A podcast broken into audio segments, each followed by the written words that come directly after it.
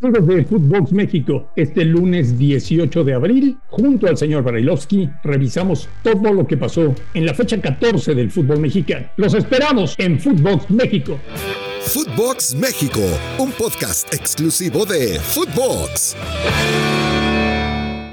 Un placer saludarles. Hoy es lunes, lunes 18 de abril. Ayer terminó la fecha 14 y mañana empieza la fecha 15. 14 jornadas completas. Ahora sí podemos decir que todos los equipos ya jugaron 14 partidos. No hay pendientes, no hay pospuestos, no hay nada raro. 14 jornadas completas. Y en las próximas tres se definirá qué equipos entran directo a cuartos de final y cuáles jugarán el repechaje. Una semana muy cargada de fútbol. Tenemos muchísimos partidos y todo lo vamos a comentar aquí con ustedes en Footbox México.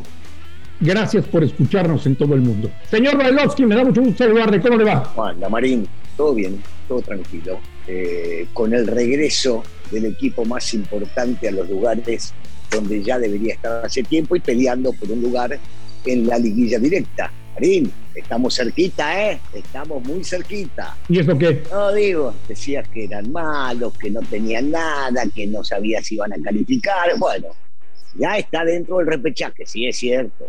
Le quedan tres partidos, hay que ir uno a uno, pero, pero ya empieza a temblar la liga, Marín. ¿Temblar no? Ah, bueno, ya están, están ahí, están ahí, están en la pelea, están levantando, y está haciendo buen trabajo el Tano.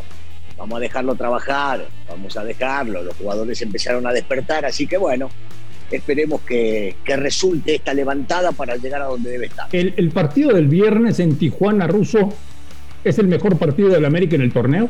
Es probable, sí, sí, sí, sí, sí, es probable. Yo, ¿sabes qué? No, le saco el probable, sí es el más importante. Sí, sí fue el mejor.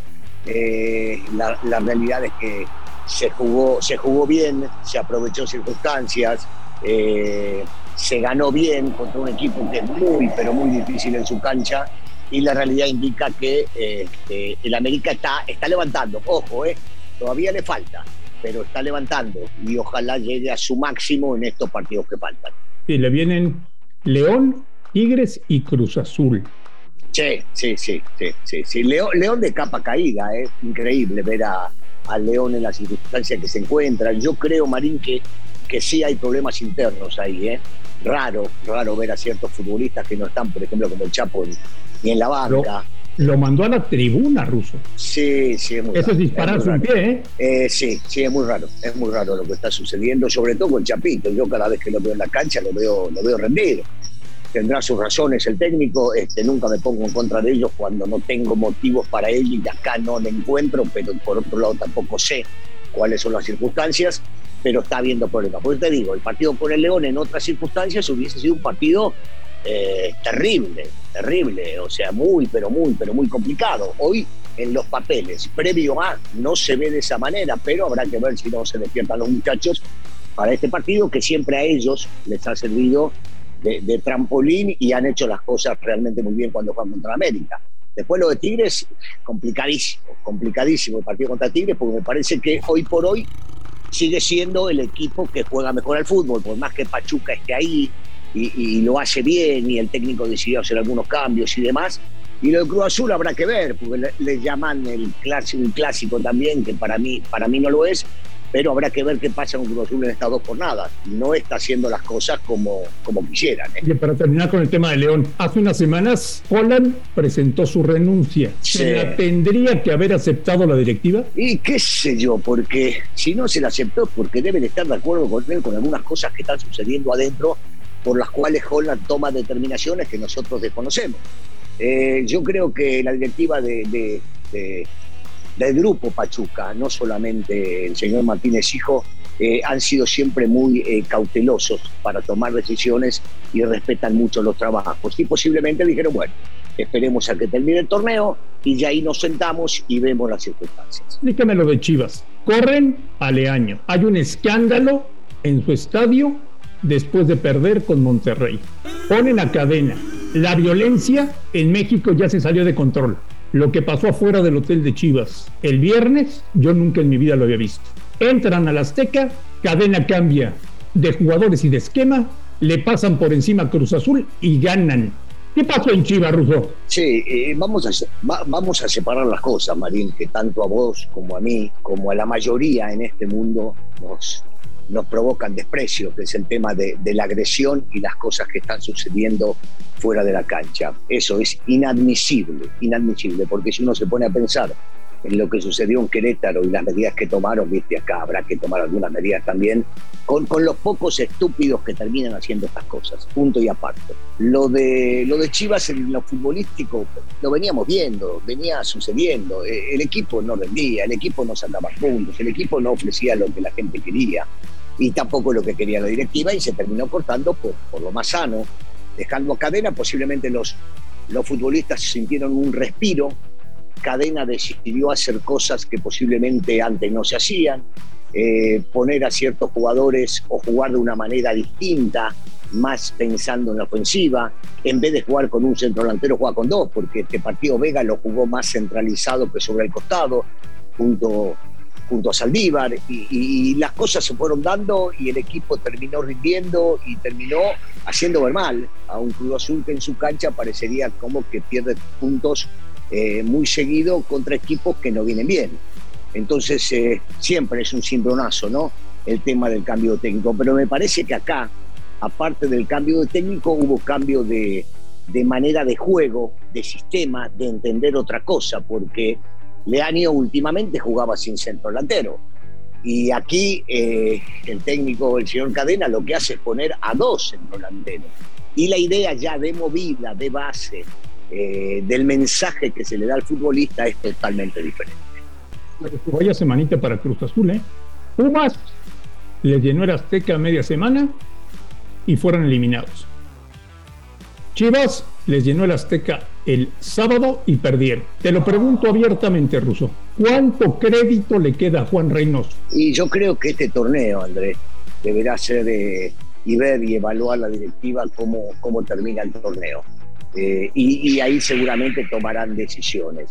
Eh, vos sabés muy bien que en el fútbol mexicano, por más que salgas campeón, si después no rendís, el crédito se va acabando poco a poco. Eh, por supuesto que no es para tomar ninguna medida hoy por hoy y hay que dejarlo trabajar a Reynoso y terminar el torneo para luego ver qué puede llegar a, a suceder. Pero también, y a favor de Reynoso, y esto sería de Reynoso y de cualquier técnico de Cruz Azul en estas circunstancias, entender que no está su líder, Corona, no por echarle culpa a jurado, ¿eh? pero no está su líder Corona en el vestidor y en la cancha, y tampoco Charlie.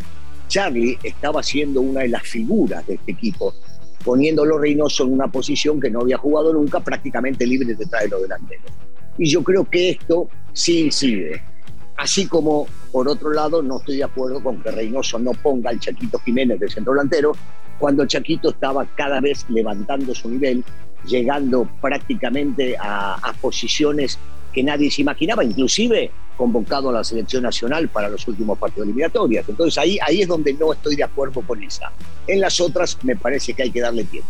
Fíjate que en Cruz Azul, curiosamente, desde que corrieron a Álvaro Dávila, todo se ensució. Sí, sí, sí, Álvaro era un tipo, un tipo que, que no llegó del fútbol, pero que se hizo dentro del mismo y entendió muy bien cómo había que trabajar había hecho las cosas de manera brillante, tal es así que desde su rinconcito, calladito, sin tener figurar como es él, lo llevó a lo más alto y ganaron un título después de muchísimos años. Eh, había un ambiente claro y cálido dentro de, la institución y de repente no está y fíjate lo que son las circunstancias, ¿no? Porque prácticamente son todos los mismos y el equipo empezó a decaer. ¿Y qué me dice Russo de los Super Pumas? Del equipo que tiene más huevos en todo el fútbol mexicano. Ya, e, es la sensación, yo, yo te diría, del momento mientras está Lilini, o sea, no desde hoy, desde el día que llegó a la dirección técnica de este equipo. Eh, te sorprende partido a partido, Marín. Eh, porque, porque a veces uno dice, no, este equipo ya está, ahora se murió, y sobre todo en este último partido, con la expulsión de, de Dinero, para mí injusta, todos los hábitos dicen que estuvo bien, para mí injusta, porque hay que saber juzgar lo que realmente sucede eh, en una jugada. Y acá, y acá Dineno no es que va y le mete un planchazo por arriba a la rodilla. El, el chico que barre, en este caso Mesa, Él se barrió con la rodilla y Dineno buscaba la pelota y no tenía que haber sido expulsado. Es mi, mi forma de entender el fútbol. Pero bueno, vos ya sabés, el VAR en cámara lenta te muestra cada cosa que son reales, pero que no deberían existir dentro del fútbol. Y la realidad es que después de esa expulsión entran al vestidor, se manejan, hablan, lo organiza bien el técnico, mete un cambio, vos fíjate, el cambio de Corozo que le da dos goles, y no por los dos goles, pero la inteligencia del técnico de meterlo porque dice, nos están apretando, se vienen todos para adelante, ¿qué quiero? Rapidez. Y mete un tipo rápido para que le termine en alguna oportunidad, porque él no sabía cuántas iba a tener, imaginando, porque yo solamente imagino el segundo gol. Y uno dice, el tipo la pensó, el tipo fue vivo, inteligente, sabiendo lo que estaba pasando en la cancha y que tenía que defender, pero que iba a tener espacios, lo mete a Corosito y termina reventando el partido. No, un espectáculo. Lo de Pumas es brillante, brillante.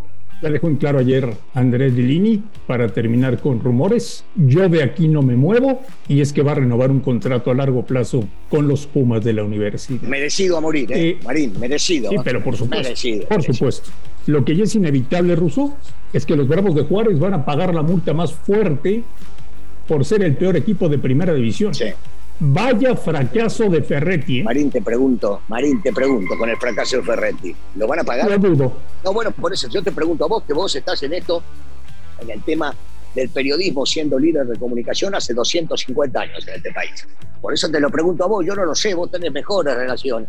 Vos tenés mejores relaciones. Es que yo, yo, yo, sigo, yo sigo sin tener un comprobante que me enseñe que los del torneo anterior sí pagaron. Claro, a eso voy, que, que por lo menos si es real, eh, y es justo esto que vienen diciendo para no permitir ascender o descender, ellos deberían sacar un comunicado, miren, esto es lo que se va a pagar, aquí está el comprobante de pago y entonces nadie duda. En este caso, todos podemos dudar porque no nos enseñan un comprobante de estas cosas. Pero bueno, eso no quita que futbolísticamente lo del Tuca en Juárez es un fracaso enorme ¿Una jornada? Sí, sí, me gustó. A mí, a mí me gusta cuando hay partidos atractivos, cuando hay movidos, cuando uno no imagina lo que puede llegar a suceder. Me, gustó mucho lo del regreso del Puebla al, triunfo, por más de que sobre el final se lo podían haber empatado. La forma, la forma en que se ofrecen con todo y los problemas que tuvo de, de algunos lesionados de vuelta. El Arcamón inventa un equipo siempre con circunstancias adversas y termina llevándose un resultado. Me gusta, me gustó, me gustó la jornada, este, me gustó mucho en este caso lo que te decía, lo de lo del Arcamón, el partido que dio Tigres, este, a mí me encantó, por momentos juega un fútbol sumamente atractivo. Eh, me, me llamó la atención, pero por el otro lado no me disgustó lo que hizo Almada con los cambios, posiblemente pensando ya en la liguilla y dándole descanso o a la vez dándole un poco de aire a los futbolistas que están en la banca para que se muestren y muestren si realmente están para competir. Sí, sí, me gustó, me gustó. Pues a partir de mañana tienes otra jornada y lo platicaremos aquí en Footbox México. Señor Brailovsky, que tenga un maravilloso lunes y estamos en contacto.